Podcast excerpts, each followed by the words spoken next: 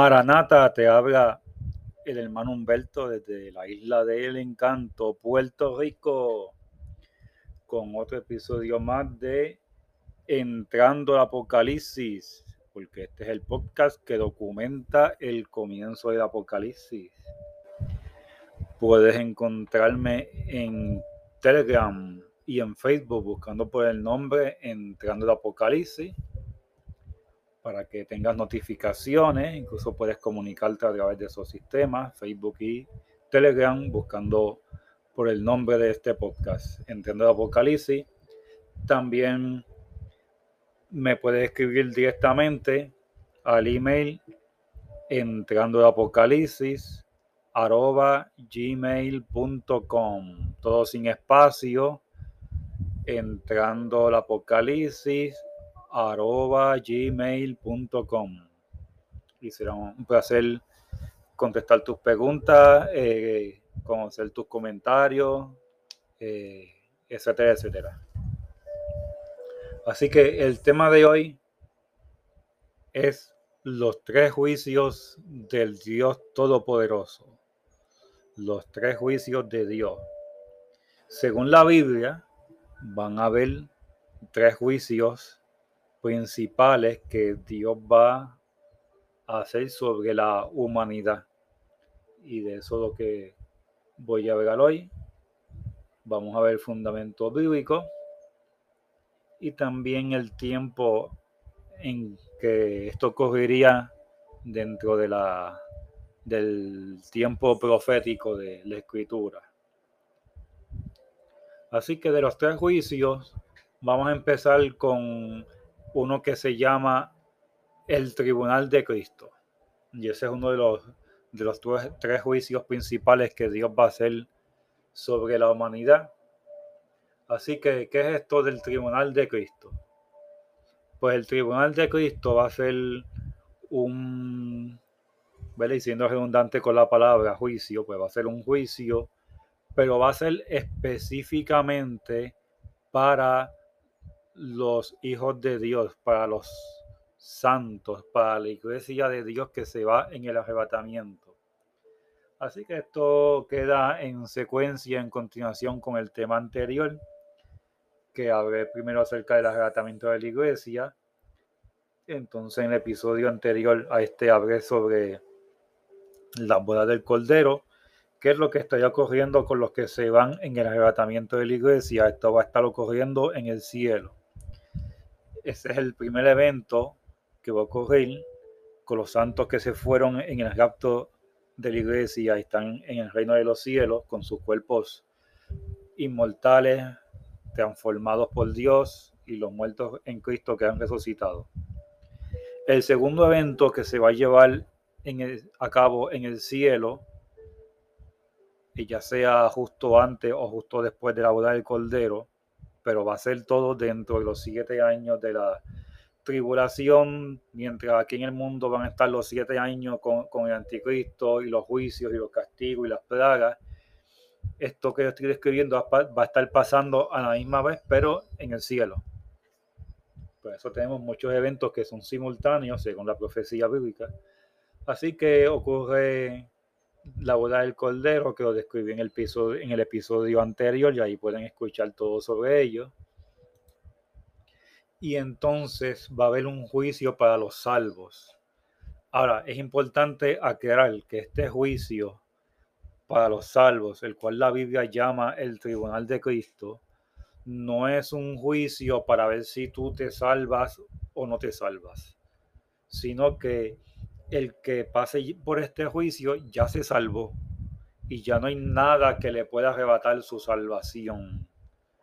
Así que no se trata de salvarte o no salvarte o condenarte, sino es más bien como una evaluación de lo que tú hiciste mientras estuviste aquí en la tierra y incluye cosas buenas y cosas malas, como vamos a leer ahora. Y voy a leer el texto bíblico que lo menciona y entonces voy a explicarlo. Así que tengan su Biblia, papel y lápiz para que hagan sus anotaciones. Esto está en Segunda de Corintios capítulo 5 versículo 9 que dice, por tanto procuramos también o ausentes o presentes serles agradables, porque es necesario que todos comparezcamos ante el tribunal de Cristo para que cada uno reciba lo que haya hecho mientras estaba en el cuerpo, sea bueno o sea malo. ¿Qué significa esto? Que va a haber un tribunal de Cristo para los santos, para los que ya fueron salvos. Y sabemos que la salvación no es por obra, sino que por gracia a través de la fe en Jesucristo. Y sin embargo, aquí nos dice que va a haber un tribunal al cual vamos a compadecer, donde Cristo mismo va a ser el juez, y se nos va a dar algo basado en si fue bueno o fue malo lo que hicimos. Así que esto no, que nos habla es de básicamente una evaluación de desempeño, por así decirlo. Recuerda que hay personas que fueron salvas en Cristo, pero que aparte de eso no hicieron nada más por el Señor, ni, ni, ni fueron a hablarle a otros de Cristo, ni dieron testimonio, ni, hicieron obra, pero hay otros que hicieron obra, obra de Dios, que tuvieron testimonio, que hicieron, montaron iglesia, que predicaron, ¿verdad? Todo genuinamente, o trabajaron por la obra de Dios en diferentes roles.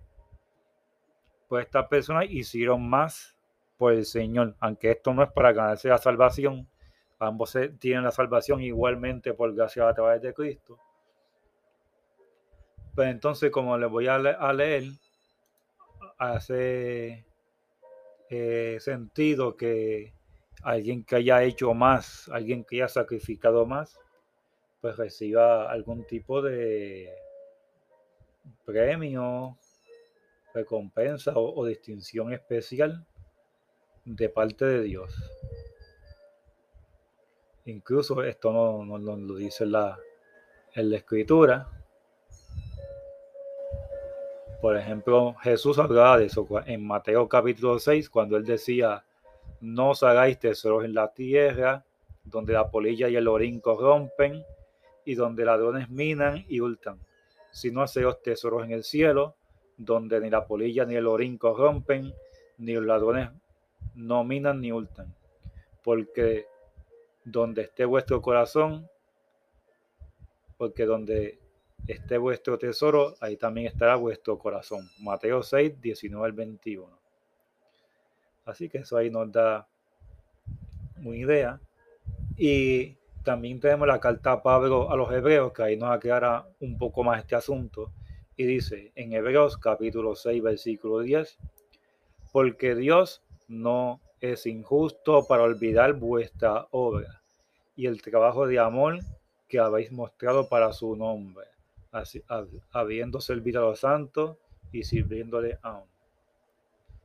Y entonces nos habla también en 1 Corintios capítulo 3, del 13 al 15, que dice, la obra de cada uno se hará manifiesta, porque el día la declarará, pues por el fuego será revelada, y la obra de cada uno, cual sea el fuego, la probará. Si permaneciera la obra de alguno que se edificó, recibirá recompensa. Y mira lo que dice, si la obra de alguno se quemare, él sufrirá pérdida. Si bien él mismo será salvo, aunque así como por fuego. Y esto está haciendo referencia al tribunal de Cristo. Ahí lo pueden anotar y estudiarlo con calma en 1 Corintios capítulo 3. Capítulo 3. Y esto significa que las obras que nosotros hicimos por Cristo, Dios las va a tomar en cuenta y Dios va a recompensar eso cuando llegue ese día. Hay personas que van a tener quizá mucho ministerio, va a haber de todo, ahí van a haber sorpresas, todos van a ser salvos, pero va a haber sorpresas porque van a haber personas que eran pastores, evangelistas y tenían ministerio y eran famosos y todo esto. Y algunos de estos Dios, pues, eso, esa, esa trabajo que fiel que hicieron fue genuino ante Dios y Dios los va a recompensar con grandes, ¿verdad? No, no dice específicamente qué tipo de tesoros o recompensas, pero la recompensa que sea que Dios le va a dar va a ser grande, mucho más grande que lo que estas personas sacrificaron y van a ser distinguidos en gran manera delante de muchos. Pero también van a haber personas igualmente que tuvieron mucho ministerio y fueron pastores y evangelistas y esto y lo otro.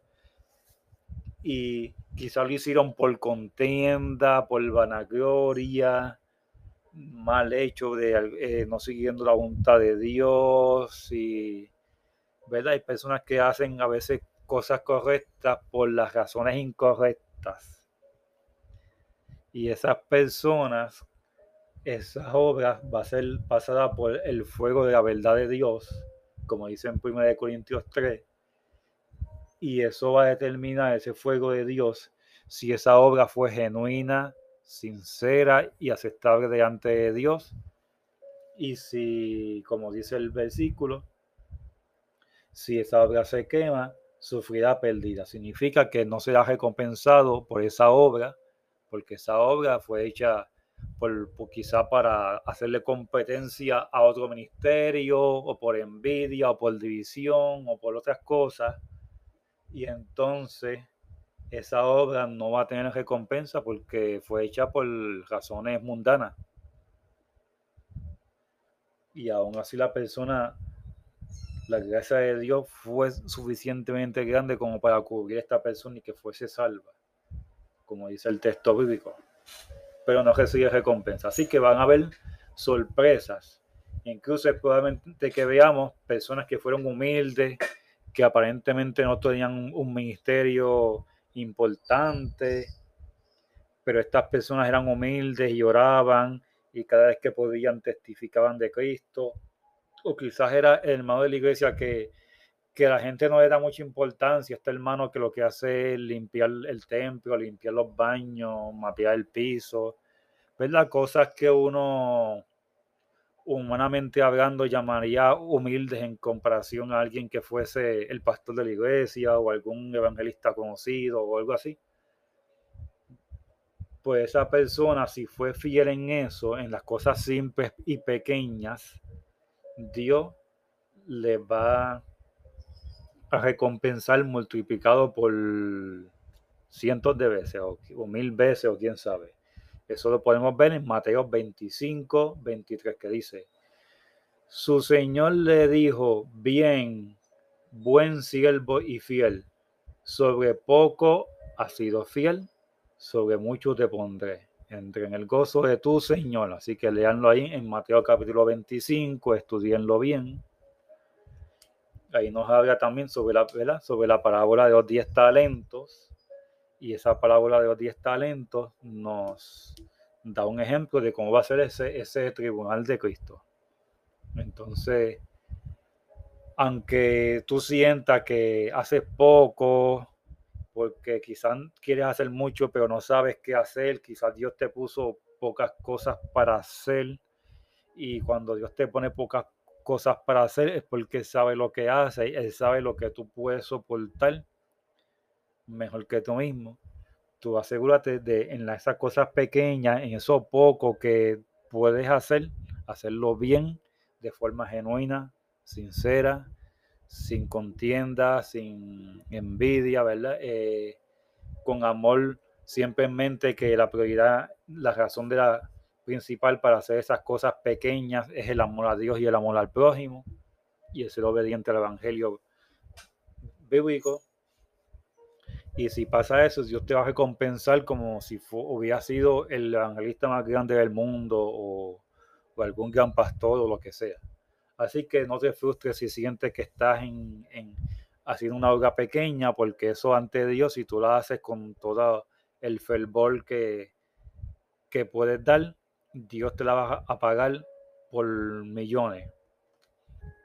Eh, a otros Dios le ha otorgado grandes ministerio, ¿verdad? Y ver cuando pienso en el Tribunal de Cristo, pienso en cómo sea la recompensa de, por ejemplo, el hermano Gigi Ávila, que que tuvo ese ministerio tan grande y que él fue fiel de principio a fin, dio buen testimonio, todo según lo conocemos parece indicar que él lo hizo todo fiel, sin buscar contiendas ni nada, no se metió en bochinche, sino que fue a ganar almas para Cristo, a ganar almas para Cristo y hacer el alcance más grande. Así que cuando llegue ese día yo quiero ver cómo Dios va a juzgar eso, porque la recompensa que Dios le va a dar a ese siervo que ya está poniendo con el Señor va a ser grande. Así que lo vamos a ver, ¿verdad? Los que llegamos al cielo. Y ese es un ejemplo, ¿verdad? Ese es el, el tribunal de Cristo en forma resumida. Ahí lo tienen. Y si uno sigue estudiando, no puede, quizá puede sacar un poco más acerca de eso.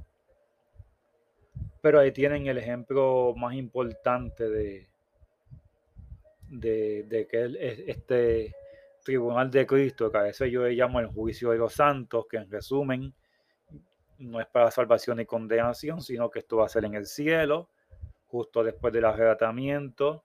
Nuestras obras serán juzgadas para ver si cumplen con los estándares de caída del Señor Jesús y si cumple con esos estándares, esa obra permanece y seremos recompensados adicionalmente a la salvación. Estos son recompensas adicional a que vas a ser salvo y que vas a tener vida eterna. Así que vamos a tratar de ganarnos esos tesoros en el cielo por medio de buenas obras para tener mucha recompensa cuando lleguemos al cielo. No para salvación, porque una vez más repito que la salvación no es por obras para que nadie se gloríe y diga, no, yo me gané salvación porque yo hice esto y lo otro. No, nosotros salmos porque tuvimos fe a través de la gracia en Jesucristo y nacimos de nuevo en Cristo y nos mantenemos fiel a Él. Y ahí la salvación es gratis sin obra. Pero entonces nosotros luego de eso empezamos a hacer obra para servir a Dios, agradar a Dios y Él nos va a recompensar adicional a la salvación. Así que ahí lo tienen resumido lo que es el tribunal de Cristo. Entonces, ¿qué otro juicio hay? Existe el juicio, existe el segundo juicio que va a haber, que son juicios diferentes y uno no tiene que ver con el otro, son aparte, va a ser el juicio de las naciones. El juicio de las naciones lo pueden leer en Mateo, capítulo 25, del, del versículo 31 en adelante. Y, y aquí dice, cuando el Hijo del Hombre venga en su gloria, esto va a ser cuando Jesús vuelva a la tierra y ponga pie en tierra físicamente en su segunda venida. Así que leo, cuando el Hijo del Hombre venga en su gloria y todos los santos ángeles con él, entonces se sentará en su trono de gloria y serán reunidas delante de él todas las naciones y apartará los unos a los otros, como apartará el pastor las ovejas de los cabritos, y pondrá las ovejas a su derecha y los cabritos a su izquierda. Entonces el rey dirá a los de su, izquierda, a los de su derecha, venid, benditos de mi Padre, heredad el reino preparado para vosotros desde la fundación del mundo. Porque tuve hambre y me diste de comer. Tuve sed y me diste de beber. Fui forastero y me recogiste. Estuve desnudo y me cubriste. Enfermo y me visitaste. En la cárcel y viniste a mí. Entonces los justos responderán diciendo, Señor, ¿cuándo te dimos hambriento y te sustentamos, o sediento y te dimos de beber?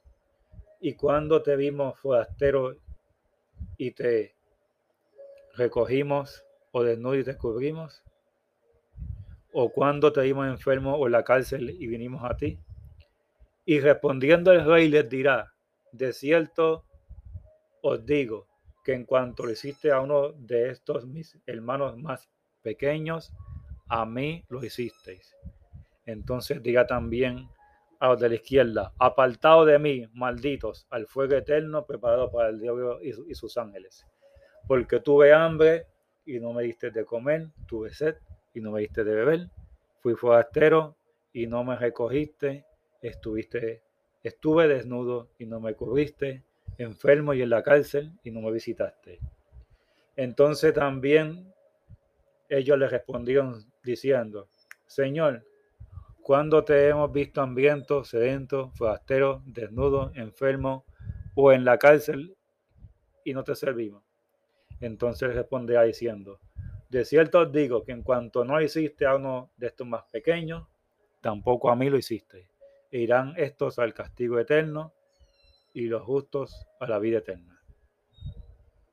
¿Verdad? Aquí no habla de un juicio que a las naciones esto va a ocurrir justo después de la segunda venida de Cristo y justo antes de comenzar el milenio. Va a haber este juicio a las naciones que sobrevivieron al Apocalipsis, porque aunque van a morir millones, billones de personas, la mayoría de la, de la humanidad va a morir durante el Apocalipsis, pero van a haber sobrevivientes, incluso van a sobrevivir gente que son piadosos y van a sobrevivir gente que eran impíos y van a ser juzgados en ese momento.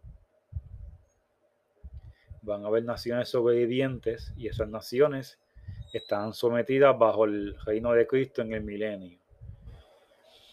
Entonces, eh, ¿quiénes son estas personas que a quien Jesús hace referencia, estos pequeñitos hermanos menores de él que, que estuvieron o enfermos o en la cárcel o con hambre, desnudo, etcétera?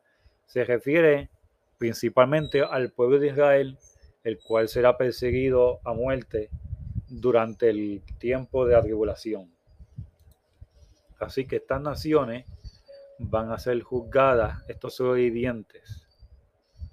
Esto también hay referencia de ello en Joel capítulo 3, donde nos habla de que en aquellos días, cuando haga Dios volver a el judío de su cautividad y va a, dice que y los va a restaurar con todas sus riquezas cumpliendo todas esas promesas que Dios le hizo a los patriarcas bíblicos, dice que en, ¿verdad? en Joel 3, Dios va a reunir a todas las naciones ¿verdad? y la va a hacer descender en el valle de Josafat, que fue en el Almagedón. El primer juicio va a ser la guerra de Almagedón, donde Dios va a destruir a aquellos que traten de, de destruir a Israel y tratarán de luchar contra el Cordero y el Cordero los vencerá.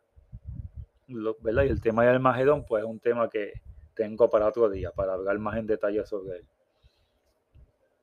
Y dice, y allá entraré en juicio con ellas, a causa de mi pueblo y de Israel mi heredad, aquella, a quien ellas esparcieron entre las naciones y repartieron mi tierra.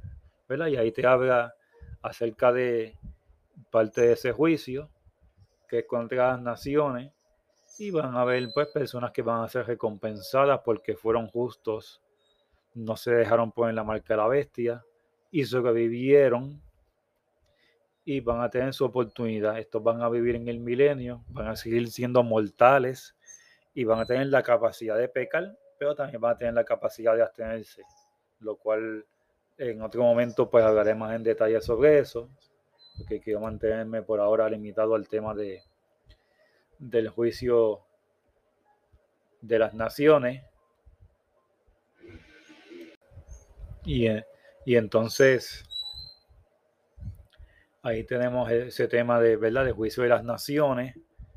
Estas naciones van a vivir y cuando hable del reino milenial en otro tema, pues voy a hablar de cuáles son esas naciones, porque la Biblia especifica cuáles naciones van a sobrevivir. Hay muchas naciones que no, que no van a sobrevivir el apocalipsis y van a desaparecer por completo. Por ejemplo, se piensa que Estados Unidos va a desaparecer porque no se menciona en ningún momento en el Apocalipsis. Y así hay naciones que van a desaparecer por el juicio de Dios, lo cual pues estudiaremos más adelante cuando hablemos acerca de, el, Almagedón y el milenio, que qué naciones van a sobrevivir al, al Apocalipsis. Así que nos queda el tercer juicio, El tercer juicio es lo que se llama el juicio del trono blanco. El gran juicio del trono blanco. Este juicio va, va a ocurrir después del milenio. ¿Verdad? Tenemos establecido que el. Para capitular brevemente, entonces ubicarnos en el tiempo, el tribunal de Cristo va a ocurrir después del arrebatamiento de la iglesia, va a ocurrir en el cielo y es solamente para los santos, para que esto se evalúe cuántas recompensas adicional van a recibir adicional a la salvación. Tenemos el juicio de las naciones que acabo de mencionar, que va a ser justo después de la segunda venida de Cristo, terminando el Almagedón, al final de los siete años de Apocalipsis. Y ya describí ¿verdad? lo que esto conlleva. Ahora vamos, después de eso, empieza lo que se llama el reino milenial de Jesucristo, lo cual quiero tocar en detalle en otro momento. Entonces tenemos al final de esos mil años, y vamos a, leerlo porque esto está en, para entenderlo bien en su contexto, en Apocalipsis capítulo 20, que dice, vi, a un ángel que descendía del cielo con la llave del abismo y una gran cadena en la mano, y prendió al dragón, la serpiente antigua, que es el diablo y Satanás, y lo ató por mil años. Esto va a ocurrir en la segunda venida de Cristo, esta parte que estoy leyendo ahora. Y lo arrojó al abismo y lo encerró y puso su sello sobre él para que no engañase más a las naciones hasta que fuesen cumplidos mil años y después de esto debe ser desatado por un poco de tiempo. Y vi tronos y se sentaron sobre ellos los que recibieron facultad de juzgar. Aquí entran los santos, parte de la los santos de ese tribunal de Cristo que van a recibir la facultad de juzgar a las naciones. Entonces dice, y vi las almas de los decapitados por causa del testimonio de Jesús. Estos fueron los que fueron decapitados por el anticristo durante el Apocalipsis. Los que no se dejaron poner la marca de la bestia. Y dice, y vi las almas de los decapitados por causa del testimonio de Jesús y por la palabra de Dios, los que no habían adorado la bestia ni a su imagen, y que no recibieron en sus frentes ni en sus manos ¿verdad? no recibieron la marca y vivieron y reinaron con Cristo mil años. O sea que van a reinar. Una de las recompensas es que van a reinar. Van a ser reyes y gobernantes sobre la tierra, con Jesucristo en la cabeza, como rey, viviendo en, en persona en la tierra, en carne y hueso. Y pero dice sobre los otros muertos, los que no eran santos, los que no eran salvos, en el versículo 5. Pero los otros muertos no volvieron a vivir hasta que se cumplieron mil años. Esta es la primera resurrección, ¿verdad? Los que, los que resucitaron en la primera resurrección son salvos. Bienaventurado y santo el que tiene parte en la primera resurrección. La segunda muerte no tiene potestad sobre esto, sino que sean sacerdotes de Dios y de Cristo y reinarán con él mil años. hay que entender que la primera resurrección va a ocurrir en dos momentos. El primer momento que va a ocurrir la primera resurrección es cuando los muertos en Cristo resucitan primero y se van en arrebatamiento.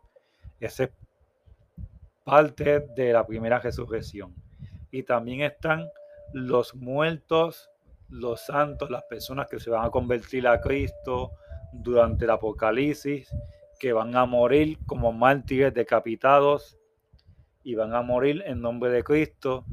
Y cuando Jesús vuelva en su segunda venida, Dios los va a resucitar.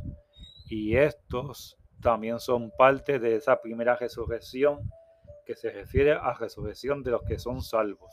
Así que va a haber eh, dos primeras resurrección que se refiere más bien como una categoría de resurrección de los que son salvos, que murieron en Cristo, ya sea los que fueron resucitados para irse en el arrebatamiento y los que fueron mártires de Jesucristo durante la tribulación después del rapto, esos también son parte de la primera resurrección. Va a haber una segunda resurrección. Y aquí, y aquí es donde se pone feo. Cuando se dice el versículo 7, cuando los mil años se cumplan, Satanás sea suelto de su prisión y saldrá a engañar a las naciones que están en los cuatro ángulos de la tierra, a Gog y a Magog. Fíjate que ahí menciona Rusia otra vez. Rusia va a sobrevivir a la Apocalipsis. Ahí está. A fin de reunirlos para la batalla, el número de los cuales es como la arena del mar, van a ser millones. Y subieron sobre la anchura de la tierra y rodearon el campamento de los santos y la ciudad amada y de Dios, y descendió fuego del cielo y los consumió. y el diablo que los engañaba fue lanzado en el lago de fuego y azufre, donde estaban la bestia y el falso profeta, y serán atormentados día y noche por los siglos de los siglos.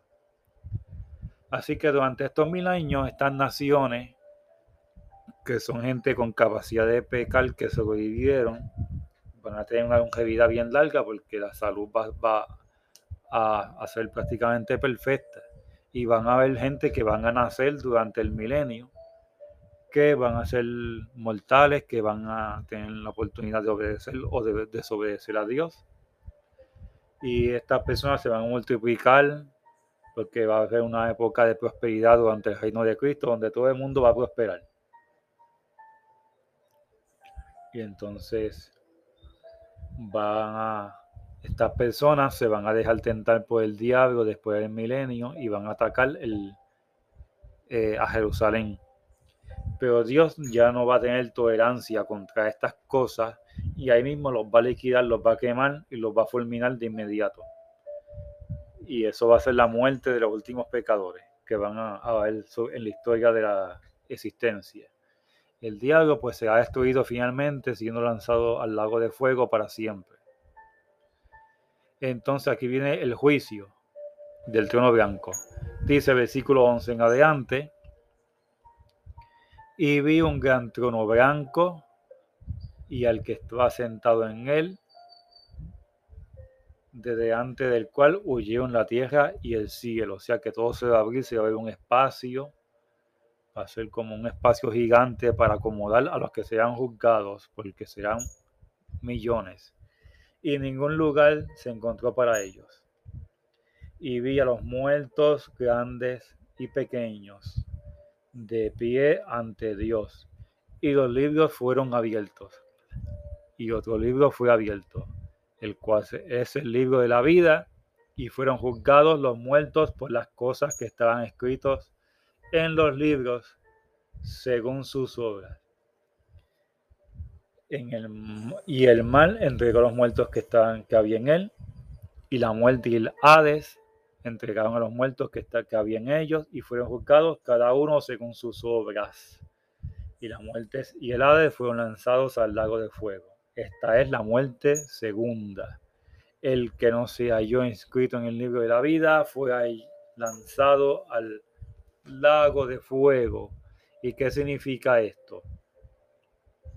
Que todas esas personas que murieron sin salvación, sin Cristo, a través de toda la historia de la humanidad, desde Adán hasta la última persona que vaya a morir al final del milenio, y murieron sin Cristo y perdieron su salvación o nunca la tuvieron, estas personas van a ser juzgados en el trono blanco. Este trono blanco va a ser que tú seas juzgado por obras. Porque, y fíjate la diferencia que yo mencioné, que los que son salvos fueron salvos por gracia y no por obras. Nadie puede ser salvo por obras. El problema es que como fueron, como no fueron justificados por la gracia a través de Jesucristo porque la rechazaron, ya que todo el mundo, todo ser humano, para que Dios sea justo, va a tener oportunidad de salvación, pero va a haber gente que lo va a rechazar voluntariamente.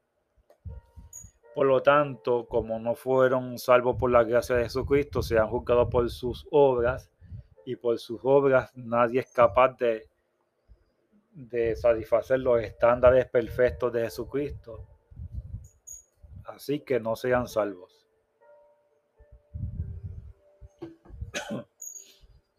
y para demostrar por qué Dios es justo y por qué Dios eh, los condenó, pues ellos van a ser juzgados por lo que hicieron y ahí se van a ver todos los pecados que cometieron. Eh, ¿Verdad? Todos los males que hicieron, las veces que se le predicó, las veces que se le predicó el Evangelio y, y lo rechazaron. Todo ese tipo de cosas. En, Mateo capítulo 7 del versículo 21 al 23 también se nos habla acerca de este juicio del trono blanco. Y por ejemplo Jesús tiene una advertencia muy fuerte que dice, no todo el que me dice Señor, Señor, entrará en el reino de los cielos, sino el que hace la voluntad de mi Padre que esté en los cielos. Muchos me dirán en aquel día, Señor, Señor, no profetizamos nosotros en tu nombre, y en tu nombre echamos fuera demonios, y en tu nombre hicimos muchos milagros, y les declaré, nunca os conocí apartados de mí, hacedores de maldad. Estos son personas que estuvieron en la iglesia, que tuvieron ministerio y quizás fueron pastores, evangelistas o de estos llamados cantantes cristianos, etcétera y quizás hasta hicieron mucha obra y incluso lograron hacer algunos hasta milagros porque Dios honra su palabra por donde venga. Y, pero nunca se convirtieron genuinamente al Señor. Nunca fueron justificados realmente por Jesucristo porque fueron falsos cristianos, conversiones falsas. Estos serán condenados y serán echados en el lago de fuego y serán juzgados en el juicio en el trono blanco. En el juicio del trono blanco no se va a determinar si tú te salvas o no te salvas, porque ya el que caiga en ese juicio del trono blanco ya está condenado. Ahí lo que se va a determinar, como decía el, un predicador eh, de mis favoritos, que se llama Tony Evans, él decía en una de sus, de sus predicaciones, el que caiga en el juicio del trono blanco no es para determinar si te vas al infierno o no, sino para determinar cuánto infierno vas a recibir. ¿Verdad? Y según el tribunal de Cristo fue para determinar cuánto silo o cuánta recompensa tú recibes, pero ya eras salvo de todas maneras, en el juicio del trono blanco es todo lo contrario. No es para decidir si te salvas o no, sino que ya te perdiste para siempre, lamentablemente, y, ¿verdad? y tristemente sino para, para determinar eh, para determinar eh, para evidenciar por qué eres culpable y probablemente en el infierno van a haber personas que van a ser más fu castigados que otras así que eso es lo que va a ser el juicio del trono blanco así que tú asegúrate de que te has convertido genuinamente, que estés en Cristo Jesús, genuinamente, siguiendo obediente al Evangelio, porque esto es eterno, la gente lo cogen a chiste, lo ven livianamente, lo leen, esto es así, está bien, y, pero tómelo en serio, porque una vez se acabe el tiempo, no va a haber otra oportunidad y tu eternidad está en juego. Todo el mundo que fue creado por Dios va a vivir para siempre. porque estos que se perdieron fueron resucitados en la segunda resurrección, a pesar de que están condenados y van a estar vivos, viviendo para siempre, pero quemándose en el lago de fuego, en el infierno. Mientras que los santos también van a vivir para siempre. Y esto va a ser en carne y hueso. Tanto salvos como no salvos.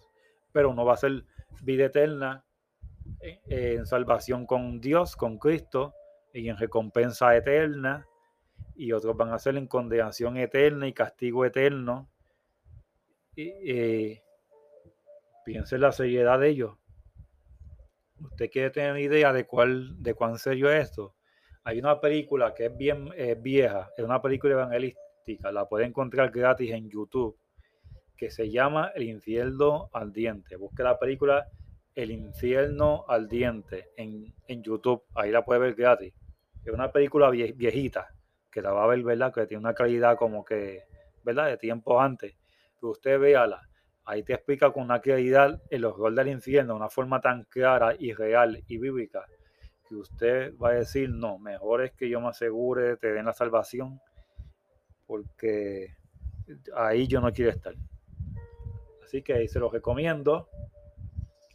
Ahí ya he de escribir los tres juicios de Dios principales, el juicio de recompensas para los santos, que es el tribunal de Cristo, el juicio de las naciones que va a determinar que va eh, también los que van a vivir en el milenio y otros que sean muertos y condenados, basado en sus obras, en cómo trataron al pueblo de Dios, porque el pueblo de Dios va a ser maltratado por el mundo entero, los que queden, ¿verdad?, en el Apocalipsis. Y aquí en el trono blanco, pues los que ya se condenaron definitivamente. Y, ahí se va a mostrar por qué fueron condenados, por qué de forma justa van allí, a ese lugar tan terrible para siempre. Usted ese de Cristo Jesús. Si tiene duda de cómo uno se agarra de Cristo, qué hacer, cómo me convierto a Cristo, cómo, asegurarse de que uno genuinamente le está sirviendo, si esta es la iglesia, cualquier pregunta, comentario, información que usted me quiera dar, usted me puede escribir al email entrando apocalipsis gmail.com o escribiéndome directamente al fanpage de Facebook o por Telegram bajo el nombre de Entrando Apocalipsis. Y yo con mucho gusto te voy a ayudar en todo lo que pueda hacer. Así que hoy me extendí un poco más. Yo normalmente yo trato de que este, de que los episodios no pasen de media hora, pero no quería partir por el medio este, ¿verdad? esta información, este estudio bíblico. Así que aquí lo tienen. Así que hoy me tardé un poquito más de media hora, pero es información que usted debe saber porque esto va a ser el fundamento para otras cosas que voy a traer en episodios más adelante, donde voy a seguir hablando de las señales, voy a seguir hablando de la guerra, que, de lo que pasa con Rusia, Ucrania, la pandemia, eh, el gran reset del nuevo orden mundial, eh, muchas otras cosas que están pendientes que voy a empezar a, a detallar en los próximos días. Así que esté pendiente, suscríbete, comparte para que otras personas sepan y se edifiquen Así que nos despido por hoy y Maranata.